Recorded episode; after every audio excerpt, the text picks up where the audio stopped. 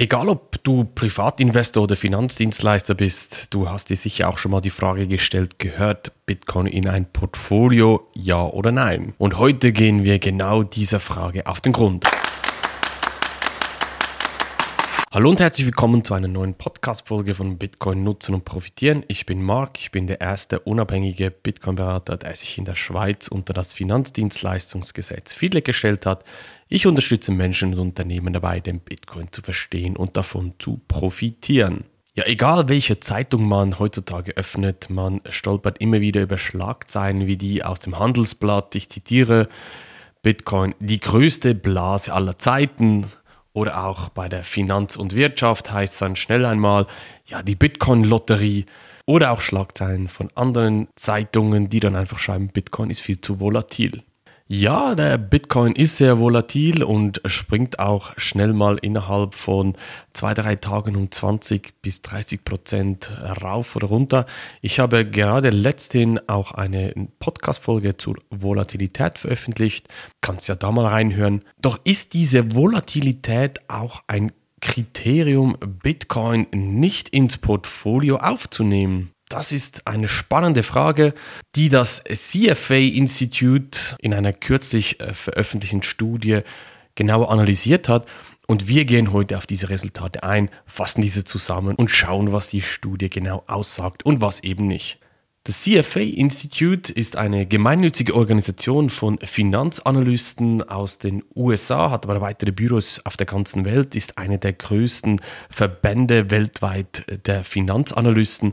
Also nicht irgendein Institut, das hier eine Studie veröffentlicht hat. Die beiden Autoren Matt Hugan und David Lavant, ich hoffe, ich habe die auch richtig ausgesprochen, haben in ihrem Research Paper Crypto Assets, The Guide to Bitcoin, Blockchain and Cryptocurrency for Investment Professionals untersucht, wie eine Beimischung von Bitcoin das Portfolio verändert. Die Studie ist übrigens 2021 rausgekommen, also zum Zeitpunkt, dass ich diesen Podcast hier aufnehme, ziemlich frisch und sie wird auch immer wieder in verschiedenen Medien zitiert. Schauen wir da also mal rein und analysieren ihre Ergebnisse. Sie haben da ein klassisches Portfolio analysiert, 60% Aktien, 40% Bonds, haben dieses rückwirkend über den Zeitraum von Januar 2014 bis Ende September 2020 analysiert. Das heißt, gewisse Prozentansätze Bitcoin dabei gemischt und dann geschaut, wie sich das Portfolio verändert hat. Spannend ist die Konklusion. Ich habe hier ein Zitat, das ich vorlese, und zwar, Unsere Analyse zeigte, dass die Beimischung von Bitcoin zu einem Portfolio in der Vergangenheit sowohl auf absoluter als auch auf risikobereinigter Basis einen signifikant positiven Einfluss auf die langfristigen Portfoliorenditen hatte. Starke Aussage, würde ich sagen. Das heißt, aus Ihrer Sicht definitiv Bitcoin muss in ein Portfolio rein. Doch für die Zahlenmenschen äh, unter uns, schauen wir doch mal genauer rein, was da für Zahlen vorhanden sind in dieser Studie. Wie gesagt, Betrachtungszeitraum war 1. Januar 2014 bis 30. September 2020. Sie schreiben da, ich zitiere, während des gesamten Betrachtungszeitraums hätte beispielsweise eine vierteljährlich neu ausbalancierte 2,5% Allokation in Bitcoin die Rendite des traditionellen Portfolios um 23,9 Prozentpunkte verbessert. Wichtig ist, dass die Volatilität nahezu konstant geblieben wäre. 10,5% gegenüber 10,3%. Infolgedessen stieg die Sharp Ratio von 0,54 auf 0,75. Zitat Ende. Ja, falls das jetzt nur Fachchinesisch war für dich, die einfache Zusammenfassung heißt, eine kleine Allokation von Bitcoin hatte einen sehr positiven Einfluss auf die Rendite bei quasi gleicher Volatilität. Oder noch einfacher, Bitcoin gehört in ein Portfolio. Punkt. Kannst du mir gerne mal mitteilen, wenn du andere Erfahrungen gemacht hast, also wenn du unterschiedliche Portfolios vielleicht auch aktiv am Managen bist oder auch analysiert hast, lass es mich wissen. Ich bin immer sehr, sehr interessiert an solchen Analysen. Kannst dich da einfach bei mir melden.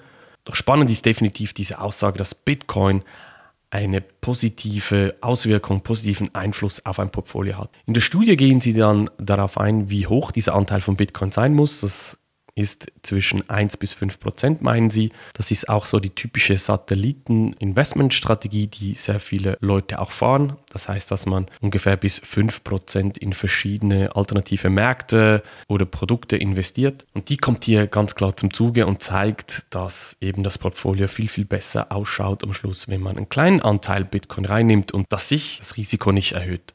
Sie haben dann in der Studie auch analysiert, wie unterschiedliche Kryptowährungen Einflüsse auf das Portfolio haben. Und es hat sich da auch wieder einmal mehr gezeigt, Bitcoin ist ganz klar an vorderster Front. Das heißt, bessere Renditen bei gleicher Volatilität und kaum steigendem Risiko, was bei anderen Kryptowährungen definitiv nicht der Fall ist. Finde ich sehr, sehr schön, dass einmal mehr gezeigt wird. Bitcoin, das ist die Kryptowährung Nummer eins. Mit Bitcoin musst du beginnen, Bitcoin musst du verstehen, Bitcoin musst du im Portfolio drin haben. Und von dieser Basis aus kannst du dich dann weiterentwickeln. Vielleicht sagst du dann, ja, du möchtest andere Kryptowährungen ins Portfolio reinnehmen, aber da musst du dann ganz genau auch verstehen, was du da machst und überhaupt diese Projekte zuerst mal verstehen. Aber das ist ein ganz anderes Thema und nicht Teil von diesem Podcast hier. Die Studie, die tönt natürlich sehr, sehr gut. Was man dabei aber nicht vergessen sollte, ist das, wenn der Bitcoin-Preis wieder so schnell ansteigt, was wir zum Beispiel auch gerade im 2021 gesehen haben, dann bist du regelmäßig daran, dein Portfolio umzuschichten, weil in der Studie haben sie auch geschrieben gehabt, dass quartalsweise der Bitcoin-Anteil wieder balanciert wurde, ausbalanciert wurde. Das heißt, wenn der Anteil mehr als zweieinhalb Prozent vom Portfolio war, dass sie diesen wieder reduziert haben. Ich kenne da sehr viele Beispiele, wo die Investoren, die Leute dann schlussendlich schnell mal 20, 30, teilweise 50, 60 bis 80 Prozent Bitcoin-Anteil im Portfolio hatten, weil halt einfach der Preis teilweise sehr, sehr schnell steigt. Das heißt, hier musst du ganz klar wissen, was du auch machst. Du musst hier regelmäßig dein Portfolio überprüfen oder überprüfen lassen, wenn du zum Beispiel bei einem Finanzdienstleister bist. Man muss aktiv an seinem Portfolio arbeiten. Ich kenne da ganz unterschiedliche Beispiele, dass Leute einfach sagen, nee, ich lasse das jetzt einfach, wie es ist.